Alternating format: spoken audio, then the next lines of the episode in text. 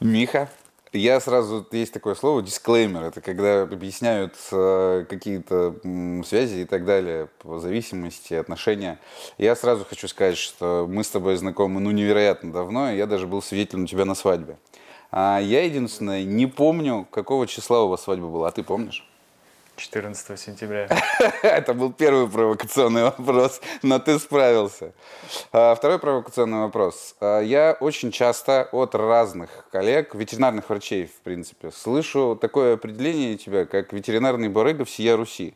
И здесь есть сразу два фактора. Один неприятный, звучащий слово барыги, но а, всея Руси. Как ты вообще к этому относишься? Ну, барыга — это вообще скупщик и продавец краденого. Да? Поэтому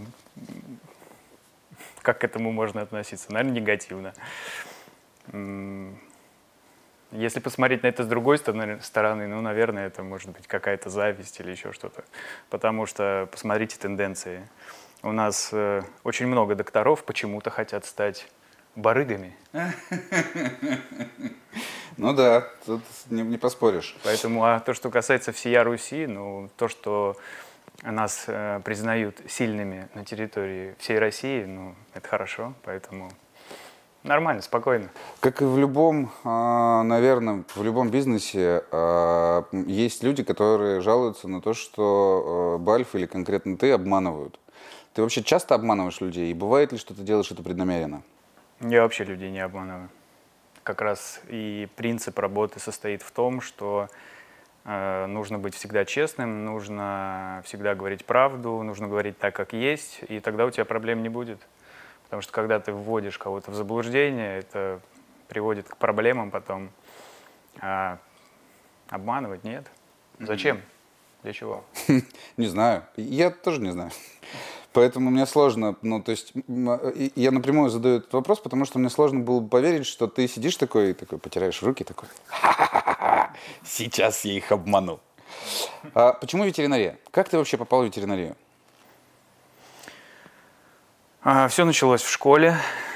Э, Учились мы, назовем это так, в суровые 90-е годы, когда э, менялась структура образования, когда в школах стали появляться всякие специализации, там какие-то математические классы, химико-биологические и так далее. То есть нас тасовали, делили. Э, И получилось так, что я попал в химико-биологический класс. Э, Я просто хорошо знал химию, биологию. И у меня было два пути. Либо медицина, либо ветеринария. Так как э, в школе старшеклассники, из моей школы старшеклассники, уже некоторые поступили в ветеринарную академию, я с ними общался. Вот, и как-то пал выбор на ветеринарию. У нас единственный вуз, поэтому я оказался там. Ты хорошо учился? Я никогда не был отличником, но я учился всегда хорошо. А тебе много академия дала? Очень. То есть прям и в... Ну, ты после академии, насколько я знаю, ты поработал какое-то время ветврачом. То, что касается академии, то как бы это высшее образование, это добровольное образование. Это как и с работой. Кто хочет работать, тот работает. Кто не хочет, тот не работает. Также и с э, высшим образованием. Кто хочет учиться, тот учится. Фундаментальные науки, которые нам давали в академии, это первые три курса, это было то, что надо. Если ты хотел их выучить, познать, как-то постичь, то ты разбирался. То, что было на четвертом-пятом курсе, это, конечно, сказать, что это какое-то прикладное образование, это не сказать ничего. Но, в принципе, мы были первые студенты, которые учились на факультете болезни мелких домашних животных. Что мы хотели? У нас никто еще не лечил животных. По большому счету, у нас вообще не было никакой науки. Преподаватели, которые нам преподавали, они сейчас ко мне обращаются за помощью там, в подборе там, какой-нибудь там, металлоконструкции, выбора шовного материала или еще чего-то. До сих пор. Прошло уже столько времени. Поэтому дала Академия много, и, возможно, даже на том же контрасте. Потому что я уже там ходил в клинике, я уже посещал там клинику Ефимова, а, я работал в сети ветеринарных клиник у Валеевой, и я видел, как это ну, не то чтобы должно быть, как могло быть да, в то время да, на уровне нашего развития, и как это было в академии, конечно, контр- контраст колоссальный. В общем, лечить животных там было нельзя. А, я так понимаю, что ты начал работать в клинике до того, как ты закончил академию. Начал я работать в клинике. Это была э, Коломенская улица, первая клиника, в которой я начал работать. И начал я работать там очень вообще случайно. Э, Однажды, вернувшись после какого-то после каких-то каникул, то ли это были летние, то ли там зимние, что-то каникулы, да. Вот, все мои одногруппники там как-то в приватной беседе стали обсуждать, кто что делает, каких там кошек кастрирует, по вызовам бегает, там еще что-то, а я же, а я, что, у меня лекции, мне надо там коллоквиуму подготовиться, или что, я думаю, что такое, как-то что, я, рыжий что ли, надо и мне, наверное, куда-то пойти. А куда я могу пойти? Это сейчас клиник просто вот, иди, не хочу. А тогда их было просто раз-два, я обчелся. Кто у нас был? Зоосервис. У нас была Бороздина, сеть ветеринарных клиник Валеева. Э, я не вспомню фамилии. Э, и все, и больше идти-то по большому счету было некуда. Но у меня были подружки mm-hmm. на старших курсах. Я говорю, слушайте, там одна из них была Наташка, такая шиповала. Я говорю, слушайте, пристройте меня. Лена Крокис. Ага. Вот, они же вместе дружили. Вот, я говорю, что-нибудь меня куда-нибудь пристроить. И вот они меня пристроили на Коломенскую улицу э, ночным ассистентом. Вот, я там начал работать, я там познакомился как раз с Владимиром Валерьевичем, и с Костей Серебровым, и с Михаилом Сотниковым, и с Светланой Николаевной Казаковой, и с Тамушкиным. То есть вот, ну, все. А потом э, я ушел э, в сеть ветеринарных клиник Валеевой. Вот, я работал с Татьяной Васильевной Дорошиной. Ну и потом уже, как обычно, ассистент, ночной доктор, дневной доктор. Ну, я тебя видел э, в Валиевых, когда ты ночным врачом был. Ты выделялся на фоне остальных врачей как минимум своей аккуратностью. Ты вечно выглаженный был. А, ты хорошим врачом был? Ну, мне сложно оценить. Я имею в виду собственные ощущения. Ну, то есть ты э, доволен был тем, что ты делаешь, э, ну, наверное, той дачей, которую ты недоволен, поэтому и ушел. То есть ты ушел, потому что ты не был доволен своей учебной ну, работой? Ну, я просто не видел развития. Ого, это был как раз мой следующий вопрос. То есть почему ты ушел? Потому что мне казалось, что ты э, хороший доктор в плане, ну, и э, отзывов твоих коллег, и отзывов тех пациентов, которые были у тебя, и потом так или иначе попадали э, ко мне. А, поэтому для меня вот это был серьезным вопросом. То есть как ты, человек, который ну, работаешь врачом, который для этого учился, что сподвигло тебя а, уйти в смежную или вообще в другую специализацию, специальность? Ну, для меня недостаточно быть просто хорошим доктором и качественно делать свою работу. А, если ты доктор, это некая такая собирательная история, как и любая, в принципе, mm-hmm. профессия. И недостаточно просто приходить в клинику и качественно оказывать какую-то услугу. Ты должен еще и сам получать от этого удовольствие, ты должен развиваться, mm-hmm. ты должен э, докладываться. Это работа публичная. Тебя должны все знать, к тебе должны отправлять, все должны знать, что ты самый хороший. Это постоянный, постоянное вот такое движение. Э, но, но это не то, что мне нужно. Я, mm-hmm. я не люблю этого. Вот, поэтому, скорее всего, я, так как я такой максималист, э, в принципе, по натуре, э, поэтому, скорее всего, я выполнял работу свою хорошо mm-hmm. на тот момент. Но это не приносило мне какого-то фана, удовольствия. Поэтому а, я ушел. Тут, соответственно, два следующих вопроса. Первый, э, тебе же и сейчас приходится выступать, докладываться и учиться. Ну, то есть ничего же не изменилось. То есть тебе да. приходится все это делать. И как ты к этому относишься? Как ты... Для тебя это тяжело? Так, я это не люблю, но я могу сделать это хорошо. Но так как, но так как э, львиная часть работы, она складывается не из этого, mm-hmm. вот, поэтому я могу это сделать. Э, мне постоянно приходится проводить какие-то тренинги внутри коллектива. Мне mm-hmm. постоянно приходится мотивировать сотрудников там, на работу. Мне постоянно приходится что-то говорить, там, и, и выдумывать какие-то эпитеты. Интервью давать. Я, я, я делаю это первый раз. Вот, поэтому это постоянно приходится делать. Но сказать, что я это люблю, нет, поэтому меня нету в соцсетях, поэтому меня нету в Инстаграме там, и так далее, потому что я не очень это. Вопрос, который меня мучает, э, и, честно говоря, возможно, все это знают, я не знаю, почему название Бальф? Все знают, ты не знаешь. Да, это смешно. Э, Бальф э, на рунном языке — это корабль. На рунном языке. Да, руны, руны. Руны. Да, корабль. Большому кораблю большое плавание. Вот это ты подошел к вопросу. Так, а расскажи про У меня есть еще- у меня- с рунами.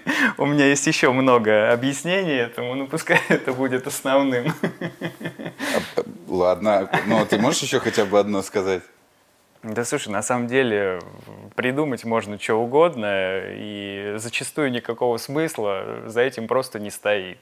Просто красивое слово, просто оно впрямую о чем-то не говорит, вот, вот, вот и все. Поэтому домыслить может э, как угодно, кто угодно. С чего начался Бальф? Как ты, ну, то есть ты решил заняться чем-то другим, но это же не может быть, а, ну, там, ты проснулся с утра и решил, что я теперь буду заниматься этим и начал. То есть тебе пришлось как-то перестраиваться. То есть вообще почему а, оборудование и расходные материалы? Почему, а, почему то, чем ты занимаешься сейчас? С чего это началось?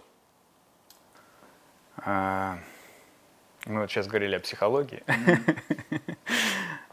Все начинается с детства. Ого! Да, сколько я себя помню, я всегда занимался каким-то предпринимательством. Вот это да.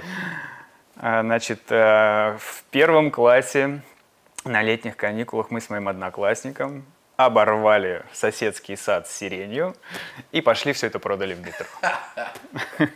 Как сейчас помню, мы сидели, делили деньги под мостом за Невским. Потом наши мамы имели разговор с нами, где мы взяли столько денег. В первом классе. Первый класс, это был летние каникулы, да, с первого на второй класс. Мы постоянно, за- ну, такое время было, мы там что-то ходили по стройкам, собирали какие-то медь, обжигали, какие-то бутылки, ящики колотили, которые давали на Ладожскую, там, в них фрукты таскали. Это постоянно была какая-то такая вещь. Вот я как-то это вот вспоминаю. А то, что касается именно Бальфа, ну, сейчас у вас есть возможность прийти в торгующую организацию, купить все, что вам нужно. В общем-то, для меня сейчас становится некой проблемой создание каких-то новых продуктов, да, там, в разрезе, там, допустим, ортопедии, остеосинтеза, потому что все есть. Я прихожу к доктору и говорю, у тебя есть какие-то пожелания? Он говорит, мне все хватает, у меня все есть. На любые задачи у меня есть решение. Тогда этого не было. Мы с Владимиром Валерьевичем ездили в компанию такую Вимпл БТФ. Была такая компания. Это медицинская компания? Это была медицинская компания. Она находилась на Балтийской улице, дом 40. А, Это компания, которая продавала металлоконструкции для людей. И вот мы туда приезжали и покупали вообще все, что, все, что было не приколочено. То, что нужно, то, что не нужно. А у людей основной диаметр винта, который используется, 4,5. Ну, это крупновато, да. Поэтому у нас было все. Просто у Владимира Валерьевича были просто горы таких винтов, там горы каких-то ненужных пластин, вот, но ничего нужного.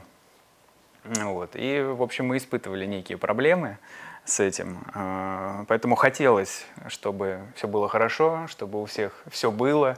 Ну и вот какие-то такие мотивы они двигали. Потому что постоянно были какие-то проблемы с шовным материалом. Мы, в общем-то, не имели того, что имеем сейчас.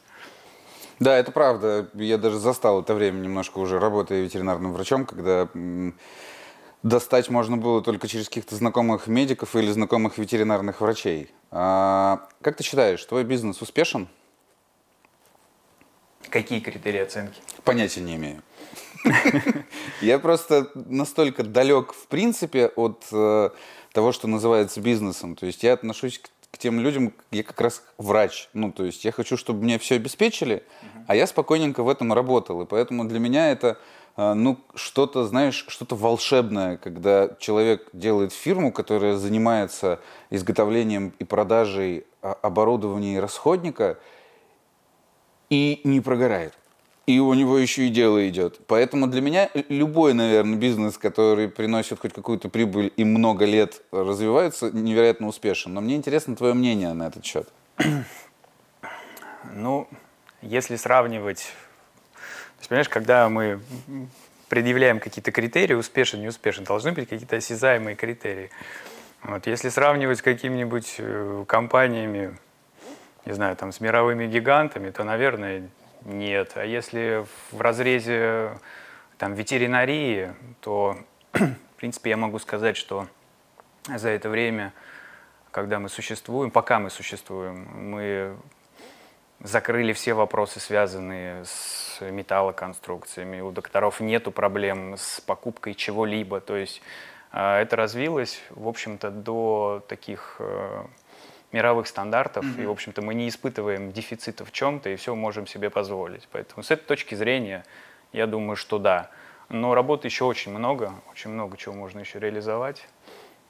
Поэтому скорее да, чем нет. У тебя много конкурентов в России? Много. То есть, э, почему я спрашиваю, если э, твою точку зрения к тому, каким должен быть там, бизнес, к тому, каким ты видишь себя, экстраполировать на врачебную, то я бы говорил о том, что у меня конкурентов среди врачей либо нету, либо очень мало, потому что, к сожалению, очень мало ветеринарных врачей идут по пути э, ну, вот этого максимального вложения в работу, даже не максимального, хотя бы чуть-чуть. То есть читать, реализовать то, что ты делаешь, учиться как можно больше. А, соответственно, много ли, а, можно ли это так экстраполировать на то, чем ты занимаешься, на бизнес? А, и много ли людей, много ли фирм, наверное, так, которые э, делают нечто схожее с тобой. То есть не просто э, покупают и продают, а пытаются узнать потребности врачей, пытаются их реализовать.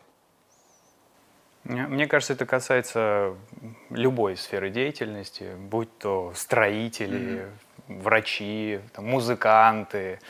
То есть музыкантов очень много, но хороших единицы. То же самое и с докторами, то же самое и с торгующими организациями, потому что сейчас в принципе, в принципе, неинтересно просто что-то продавать. Угу. Это не работает. Это может сделать каждый. Купил дешево, продал подороже. Сейчас интересная история, то есть какая-то поддержка. Ну, вот, допустим, там у меня есть э, Э, партнер, угу. крупная очень европейская компания, э, и в конце года им выдавали корпоративные машины. Ого! Вот. Э, и, значит, моему знакомому предложили три варианта. То есть у них есть лимит финансовый, вот, ему предложили три варианта. Такой, такой, такой. Три марки. Uh-huh. Да, там, назовем это там, немецкой большой тройкой. Да? Uh-huh. Вот. Он не поленился, съездил во все автосалоны, подобрал себе что-то, да. И вот, говорит, приехал я там, в автосалон номер один. Говорит, на меня там посмотрели, как будто бы я им еще и должен. Mm-hmm. Да? То есть мне не понравилось, хоть и машина была классная. Ну, в общем, я подумал, что это не мой вариант. Во втором салоне было получше, но не зашла машина, а в третьем сошлось все. Mm-hmm. Так вот, я про то, чтобы сошлось все. Mm-hmm. Чтобы вы не просто приехали, Э, и что-то купили, но чтобы вы еще получили качественную консультацию, чтобы вы могли это попробовать, посмотреть, да, потрогать своими руками, визуализировать, и чтобы вы могли потом получить и какую-то поддержку техническую, и запуск, и сервис, и так далее. То есть я борюсь за это, то есть за некую историю, да, потому что потом к тебе будут обращаться и вновь, вновь, вновь и вновь, потому что на самом деле выбор компаний, он ограничен, их не так много которые действительно достойно работают. Угу. С какими странами ты работаешь? Только в России или еще с кем-то? Нет, Казахстан, Беларусь, вообще все страны. Да у меня даже есть опыт работы с э, немцами, с итальянцами. То есть ты им поставляешь? Да. Они на тебя вышли или ты каким-то образом на них выходил? Сначала я у них начал покупать, потом они у меня. Ого, круто. А ковидные ограничения как-то повлияли на твою работу? Я не почувствовал. Ну, то есть, как работалось, так и работалось? Да, в общем-то, да. Животных меньше не стало, наоборот, стало больше. Это понятно. Ну, например, производство автомобилей в связи там, с производством электроники или там, производство концентраторов и так далее, это все, ну, то есть машины сильно подорожали, потому что нету расходных материалов. Вот как-то на, на твоей сфере деятельности это отразилось? Ну и были очень серьезные стимуляции в экономике, то есть очень много денег вбрасывалось на самом деле. Это может быть удивительно, но когда люди сидели по домам, они не знали, куда деть свои деньги, они там заводили животных, они покупали, они шли в ветеринарные клиники, оставляли деньги, и ветеринарные клиники все подросли за этот период. Ну, они да, все накупили техники, деньги, э, деньги дешевеют, люди пытаются как-то зафиксировать э, не потерять свои вложения, свои средства, mm-hmm. да, и они там что-то покупают. Поэтому, поэтому с этой стороны нет. Ну а то, что касается производства, то есть в этом сложности, да, действительно, допустим, некоторые вещи, такие как там автоклавы, как э, там мойки, дезинфекторы, как э, какие-нибудь электрохирургические там высокочастотные аппараты, они там срок производства увеличился, да. Ты много работаешь? Мне кажется, я вообще не, не перестаю не работать. Отлично. У тебя есть хобби? Есть. Спорт, лего. Лего? Круто. Ты собираешь лего? Да, бывает. И что самое клевое ты собрал? Самое клевое? Я могу вспомнить, что я последнее собирал. Давай так. А, машинка Ghostbusters. Охотники за привидением. Круто. А, спорт. Любой или есть любимчики? Есть любимчики. Лыжи беговые, футбол, угу. плавание. Угу. Ну, в меньшей степени бег. А для чего ты занимаешься спортом? Чтобы хорошо выглядеть и хорошо себя чувствовать. То есть ты зожник, ты за здоровый образ жизни? Нет. Нет, ЗОЖ это какие-то фанатики. Ну, звучит так. А, ЗОЖ это, ну, в моем понимании, это там питание своеобразное, это регулярность занятий и так далее. У меня нет на это времени. Реально. Я, я ем все что, все, что мне нравится в меню, ну а спортом занимаюсь тогда, когда есть возможность. Потому что, возможно, занимался бы больше, но это нет времени. А, ты всегда занимался спортом? Или у тебя был какой-то период времени, когда ты вот решил, что пора брать себя в руки? Всегда. Сколько себя помню, я всегда занимался спортом. Я с первого класса занимался футболом, занимался им там до 14 лет. Потом это были разные варианты, ты себя ищешь, там mm-hmm. что-то пробуешь. Э, в общем, всегда это было. Круто. А, спорт для здоровья, поэтому следующий вопрос. Ты вакцинировался? Да. А сотрудники твои? 90%. Это было обязательным условием или как-то так сложилось в коллективе, что...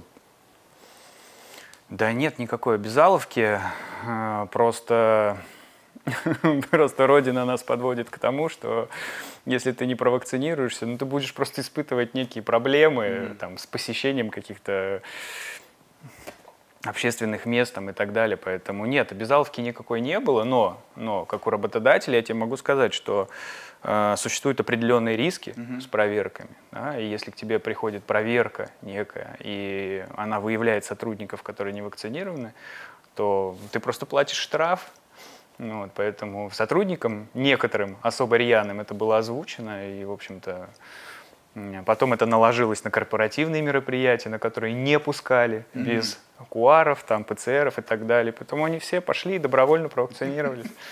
Я никого не принуждаю. А ты много работаешь, когда у тебя есть возможность, ты занимаешься спортом, я так понимаю, общаешься с э, семьей, у тебя есть друзья? Есть. Ты находишь время на общение с друзьями? Редко, но, в общем, да. У тебя много друзей? Мне кажется, друзей много быть не может. Я считаю своими друзьями двух человек.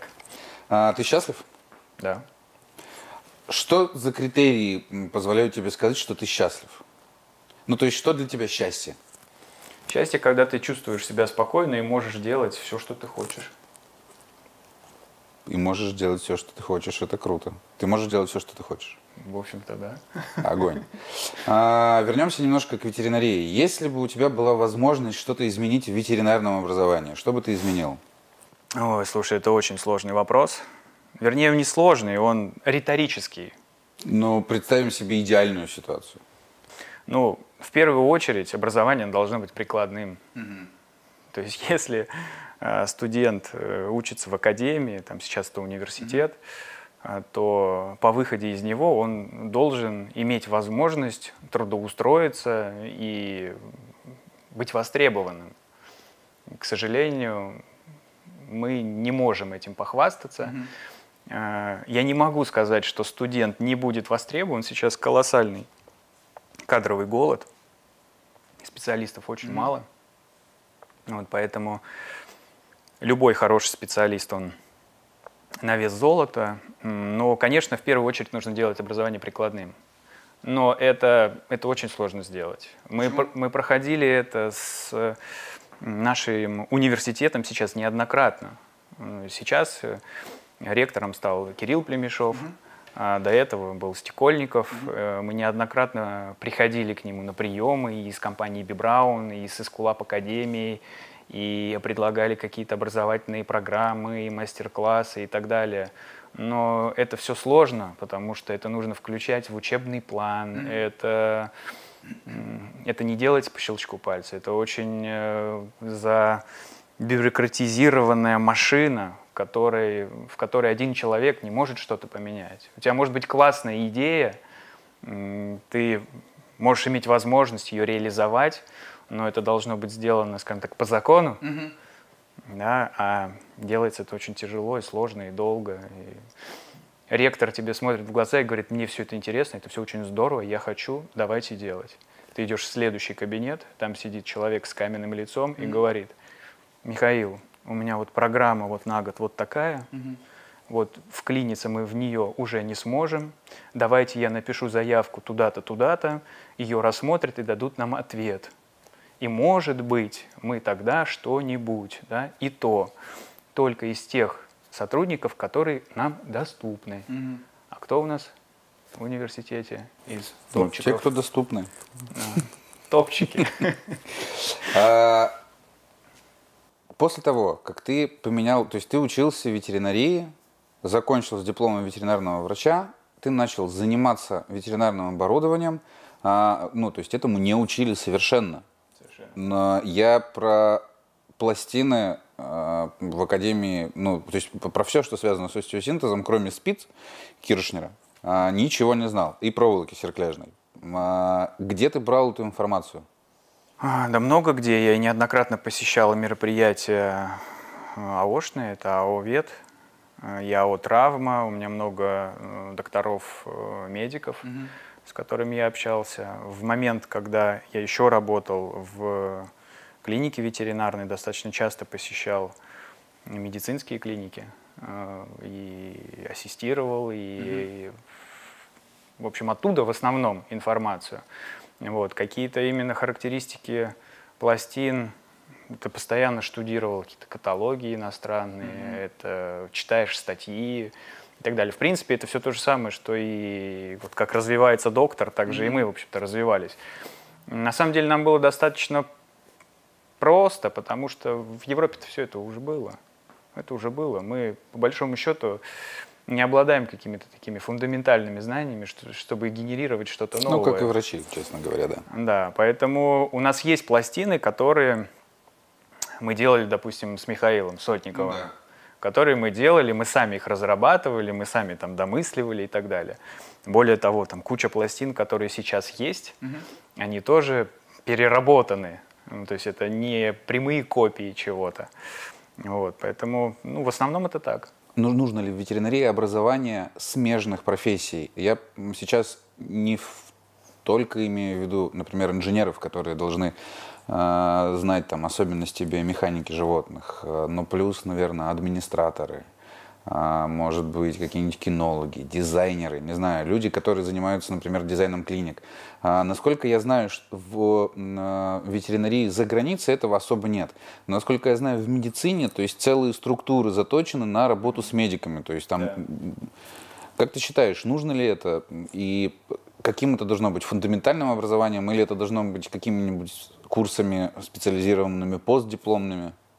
Ты знаешь, я думаю, что все это диктуется тенденциями рынка, потому что если мы идем в медицину, то там существуют определенные стандарты, mm-hmm. определенные правила, определенные размеры, допустим, там, операционных, да, определенное расположение света, столов там, и так далее. Там. У нас, в принципе, этого нет. Mm-hmm. И это только сейчас приходит. И мы на самом деле отчасти являемся новаторами в этом, mm-hmm. да, там, создав свою тренировочную площадку, в которой мы там, попытались это реализовать. Э, должны ли этому учить? Ну, скорее всего, да, но давайте посмотрим, как открывается клиника ветеринарная. Что это? Что это из себя представляет? Был доктор, который был, ассис... был ассистентом, Да. потом он стал ночным врачом, Да. потом он стал э, просто врачом, потом он, возможно, доработал до не знаю, там, глав врача, да, а потом он решил, а зачем мне работать на кого-то, открою-ка я свою клинику. У него есть сколько-то денег э, и коллектив старой клиники. Э, Он, собственно говоря, находит какое-то помещение, делает там какой-то маломальский ремонт, э, покупает два прибора, УЗИ и рентген, на этом все деньги заканчиваются. Вот. А о каком планировании мы говорим? Это даже можно посмотреть по, по вашим клиникам, когда мы уже в имеющийся ремонт заходим, и нас просят сделать, допустим, разводку медицинских газов. да? Это же делается совсем на другом этапе, на этапе как раз стройки, планирования, то есть и так далее. Поэтому я думаю, что это просто у нас пока еще не востребовано. Но в медицине это существует. Действительно существует куча компаний, которые занимаются именно планированием медицинских учреждений. В медицинских вузах э, учат начмедов.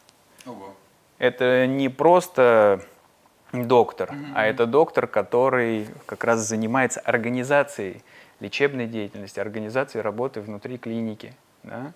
То есть там есть такие ну, отдельные То факультеты. есть, по сути, учат администраторов, которые занимаются организацией всего. Совершенно верно, да, администрированием клиники, вот, большой больницы, да, вот, то есть там куча отделов, куча подразделений, их нужно всех соединять в кучу, нужно как-то между ними находить какие-то контакты и так далее. То есть это должно работать как часы, как целая структура. Там есть инженеры и так далее. Э, Существуют отдельные вузы, э, которые готовят инженеров медицинской техники.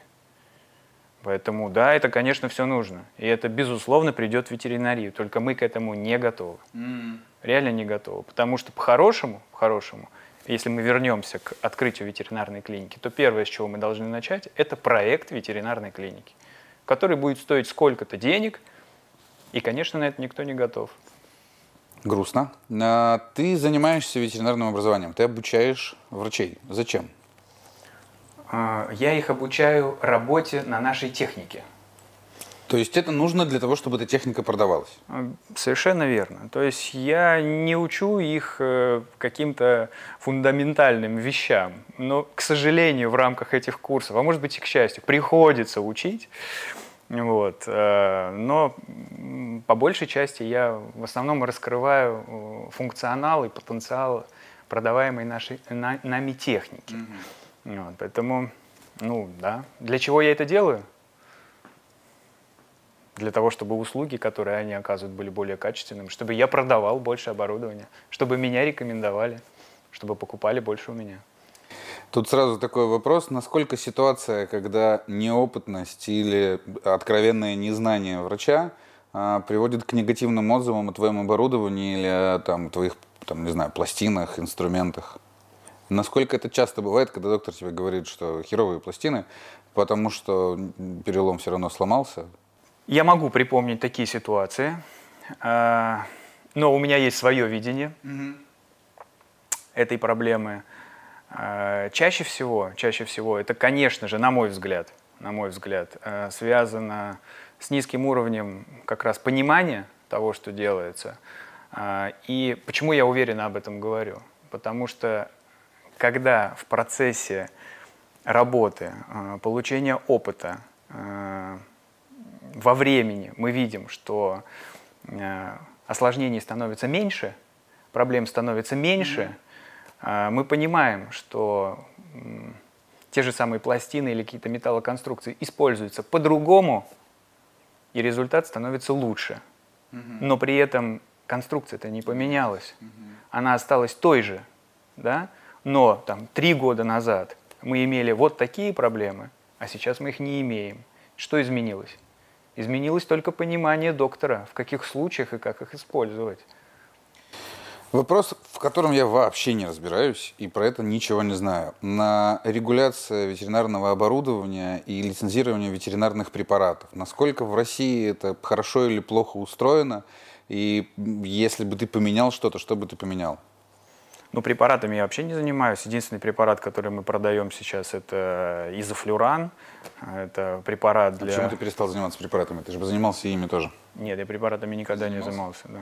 Э, И, и изофлюраном-то мы занялись только потому, что мы продаем наркозно-дыхательные аппараты, а там в испаритель надо заливать изофлюран. Поэтому купил наркозник, купил изофлюран. И это опять же к вопросу о поддержке, о комплексной поставке. Этому мы озадачились, получили лицензию и это используем, продаем. То, что касается техники и лицензирования, ну, слушайте, все на самом деле организовано достаточно понятно и просто у нас э, в стране. То есть, если ты хочешь привести какое-то оборудование, ты должен получать, получить ряд разрешительной документации для легального ввоза этого оборудования на территорию Российской Федерации. Это могут быть декларации соответствия, сертификаты качества и так далее.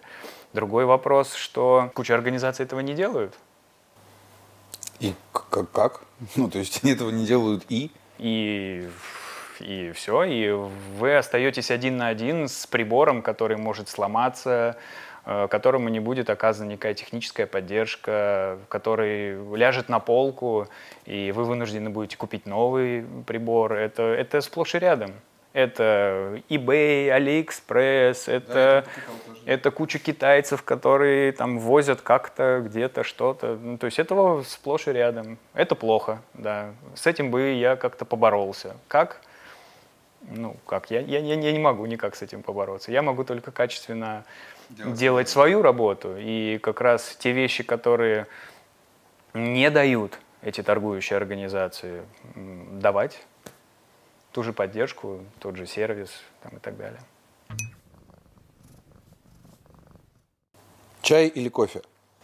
Чай То есть ты предпочитаешь чай, зеленый, черный? черный. Ты всегда пил чай? Или там были периоды, когда ты предпочитал кофе?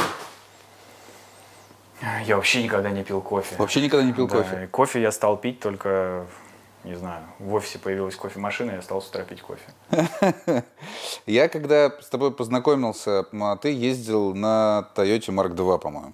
Да, была такая. Машина известная своей резвостью, назовем это так. Ты любишь водить быстро? А кто не любит? Ну, в общем-то, да. Тебе часто приходят штрафы? Да, периодически. А, у тебя а, жена ветврач. Ты, соответственно, занимаешься бизнесом тоже ветеринарным. А, Я со своей женой очень часто обсуждаю вопрос, о чем люди, которые не работают вместе, ну или в одной сфере, могут разговаривать по вечерам, потому что мы, у нас все разговоры идут за пациентов в основном. О чем ты с женой разговариваешь вечером на кухне? Ой, да много тем на самом деле. Это и, дети, это какие-то семейные вопросы, это и отдых, досуг, и, и по работе мы можем поговорить. На самом деле, мы, конечно же, мы никаких пациентов не обсуждаем, вот, но ко мне периодически обращаются какие-то мои знакомые, э, я смело всегда к ней отправляю вот их, ну, каких-то таких людей мы можем пообсуждать. Э, Она на самом деле сейчас э, делает некую работу там для нашей организации, и это связано с какими-то там рисунками, с какой-то графикой, то есть да много о чем можешь поговорить.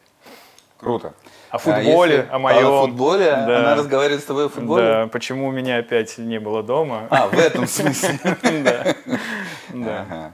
Я думал, она обсуждает, насколько круто ты сыграл. Ну ладно, если ты заговорил о детях, кем ты видишь своих детей, специализации, точнее образование? И это образование будет получено ими, если говорить в первую очередь о высшем, в России, или ты их отправишь учиться куда-то? Кем станут, кем выберут. э, Ну, то есть ты не будешь выбирать, что вот тут есть а, собственный бизнес, поэтому давайте-ка идите учитесь на продолжателей моего дела. Не, ну я уже сейчас сталкиваюсь с тем, что то, что хочется нам, далеко не всегда им интересно. Поэтому, конечно же, я не буду, я- у меня нет задачи там кого-то ломать и что-то, что, кого-то в чем-то убеждать, что это хорошо или плохо. Если мой сын захочет э, продолжить мое дело, ну, я буду только счастлив.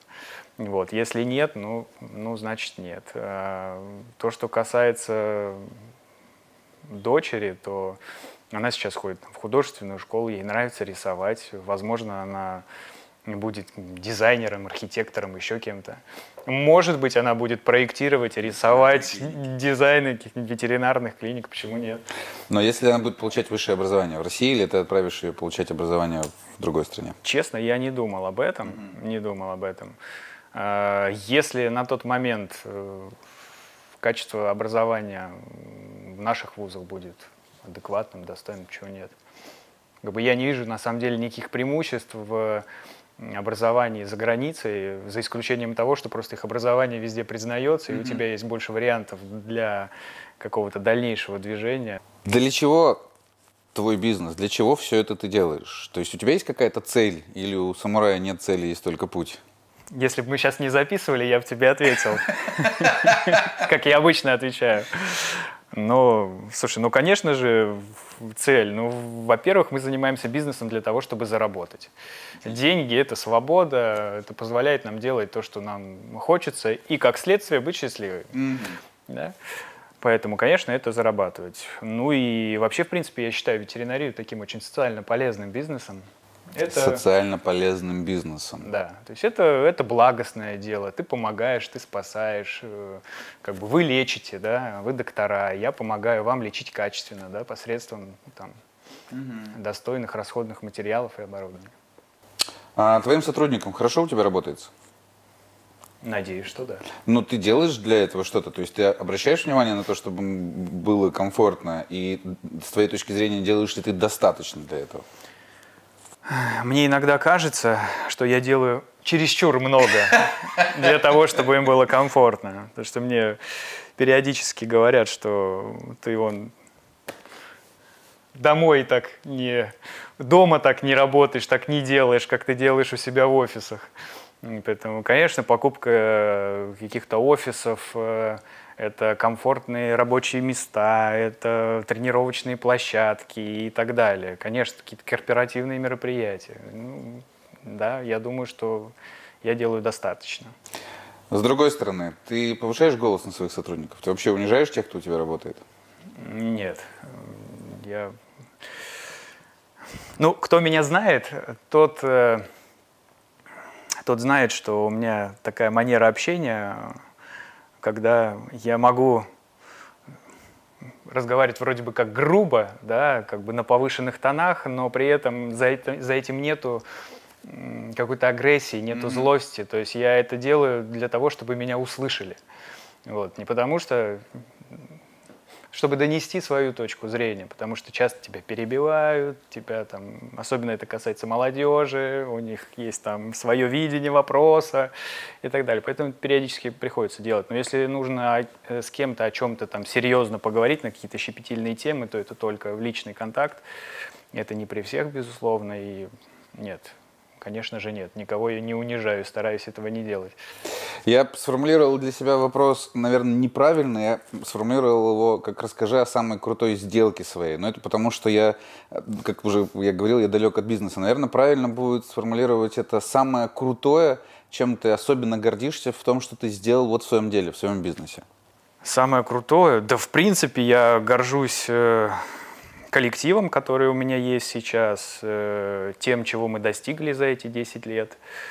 Э, наверное, это самое ценное, потому что это самое ценное — это люди, которые меня окружают. Вот, если мы говорим про работу, да и вообще в принципе. Про ну, у тебя хорошие ребята работают, я многих их знаю, это правда. Mm. А, лыжи или сноуборд? Беговые лыжи. Ты не катаешься на горных? Нет все вокруг катаются. Я в этом году просто встал на, на горные лыжи, и все вокруг катаются, и все мне советуют либо лыжи, либо сноуборд. Если говорить о горном, то ну, у меня есть сноуборд, я могу на сноуборде покататься. Ты умеешь, но не да. очень любишь. Ну, не очень люблю. У меня есть даже вейкборд. Ну, это круто. Да, в прошлом году начал. Вот все, все, все жена, все Оля, ей просто это все нравится, и ага. как-то так это. Ты богатый человек? Мне хватает. А когда тебе стало достаточно тех денег, которые ты стал зарабатывать? Мне лично?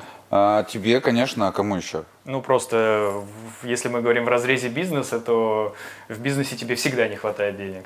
А, поясни.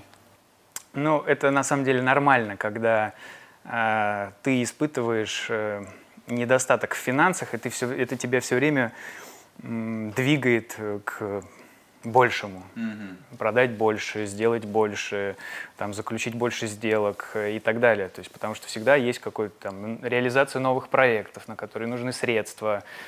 Ты понимаешь, что сейчас ты не можешь себе это позволить, тебе нужно сделать еще что-то, там какие-то дополнительные инвестиции и так далее. Это нормальная история. А себе лично, ну, когда, когда, да, как-то я не, не могу припомнить конкретную дату. Но... но, может быть, это конкретная покупка или конкретное ощущение? Ну, я, наверное, повторюсь. В принципе, э, я могу себе купить все, что хочу. Вот все, что мне нужно. Это я... всегда так было? То есть ты всегда мог купить себе все, нет, что ты хочешь? Нет, нет, нет, конечно же нет. На какой машине ты сейчас ездишь? На серой. Отлично. Какой у тебя велосипед? Какой-то автор, там, не помню модель. Ты часто на велосипеде ездишь? На даче часто. А, на твой взгляд, очень субъективный, а, какая лучшая клиника в России, ветеринарная? Или сеть клиник? На мой взгляд, субъективная. Ну, есть разные критерии оценки. А, с точки зрения коллектива, наверное, знаний, потенциала. А, не, наверное, не с этого надо начать. Я вообще считаю, что самые лучшие клиники – это клиники Санкт-Петербурга. Правда? Да. Я считаю, что самые лучшие доктора в большинстве областей – это доктора из Санкт-Петербурга. Не в Питере и не в Москве. А, ветеринария за последнее время серьезно развилась. То есть появляются крутые, ну, не, ладно, назовем их не крутыми, а, достойными, вот так, достойные да, клиники. безусловно, безусловно. И в Новосибирске есть хорошие клиники, и в Екатеринбурге есть хорошая клиника, и, и в Владивостоке есть, и на Сахалине есть. Везде есть хорошие клиники. Ты играешь в футбол, а ты являешься болельщиком? Я люблю больше играть, чем болеть. Круто. Я хотел спросить, кто твой любимый футболист, но я так понимаю, что ты сам. Нет, я не, не, не настолько я нарцисс. А, любимый футболист, ну, наверное, Месси. Леонель Месси, ну, ну, ладно. Ну, это талантливый человек. Ну, крутой, я согласен. И работоспособный невероятно. На... Менее работоспособный, чем Криштиану. Хорошо. Тот берет трудом, а этот именно талантом. Ну, это мое субъективное мнение. Есть какие-то поступки, за которые тебе невероятно стыдно? А, наверное, этот вопрос можно разделить на а, два про работу угу. и про, там, не знаю, обычную свою жизнь. Прямо чтобы стыдно, стыдно. Ну так, что ты периодически думаешь, возвращаешься к этому, да, и думаешь, ох. Да что-то даже я как-то сходу так и не могу вспомнить, чтобы прямо мне было стыдно. Скорее нет, чем да. Сколько раз ты можешь отжаться? Раз 80 отожмусь. А подтянуться? 16. Последний раз подтягивался. А, если бы у тебя попросил совета человек, который собирается поступить в ветеринарный вуз у нас в стране, а, абитуриент, что бы ты ему посоветовал? Поступай. Ну, то есть просто поступай все. Иди, Поступай поучись, и, дальше, и учись. Вообще у нас на самом деле возможностей очень много. А ветеринарному студенту что бы ты посоветовал? Учись, посещай лекции, как бы, а, читай хорошо. книги. Чуть-чуть усложню вопрос. А, то, что ты и я начали работать, пока учились, это хорошо или это скорее негативно? И следовало больше внимания уделять там конкретной учебе, а, а работа она после? Или тот опыт, который мы получили, работая и учась, а, он необходим обязательно, то есть без него никуда не деться? Ну, видишь, опять же, мы возвращаемся к тому, что в принципе уже обсудили, это к вопросу о прикладном образовании. Угу. В наше время, да и в принципе сейчас, у нас образование не прикладное. Поэтому угу. мы пошли э, в клиники не потому, что нам очень там, не знаю, там, прямо там супер очень хотелось, да, у нас же были в академии клинические клиники, академические клиники. То в есть, академии? Там, ну, на кафедре там хирургии. Нет, ну я туда ходил. Там, там вели приемы, то есть там были какие-то кружки, туда совершенно да. спокойно можно было приходить и получать э, тот опыт и те знания, которые мы получали в клиниках в сторонних. Ну, мне кажется, они все-таки отличались. Они, конечно же, отличаются. Именно поэтому мы пошли в эти клиники. Именно поэтому. Потому что если бы Академия нам это давала, то мы бы там бы, мы бы и никуда не ходили. Для меня вообще в образовании было, вот в нашей Академии, это было самое тяжелое вообще, вот что я прямо вот забыть не могу. Это вот эта безумная практика с четвертого на пятый курс, когда мы ушли в мае, а пришли в декабре. И вот этот вот разрыв, я, я просто я не мог включиться в учебу. Я, я уже перестал учиться, я уже забыл. Я уже, у меня уже перестроилась жизнь, мне надо было опять включаться в это. Для меня это было, вот я, я как бы не мог это понять. И вообще вот это вот последний курс, пятый, это, это было просто, это я ломал себя. Да, я тебя очень хорошо понимаю. У меня были те же ощущения, я не понимал, почему кто-то от меня что-то хочет. Когда я уже полгода побыл нормальным, да. свободным человеком, да, да. врачом. Тебе надо сдавать какие-то экзамены, тебе нужно учить какую-то паразитологию, а ты уже там думаешь о приемах, о пациентах ну, да. там и так далее. Все это, конечно, ужасно. Если бы у тебя попросил совета ветеринарный врач, который уже работает ветеринарным врачом, но чего-то вот ему не хватает, угу. что бы ты посоветовал? А чего ему не хватает?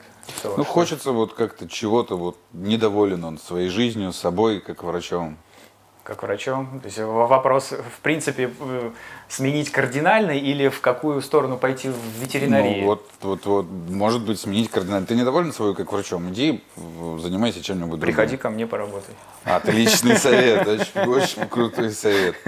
А, собственно говоря, это все вопросы, которые я подготовил на сегодня. Спасибо тебе за чрезвычайно откровенный разговор. Мне, я прям много нового узнал и о тебе, и в принципе. Спасибо тебе огромное.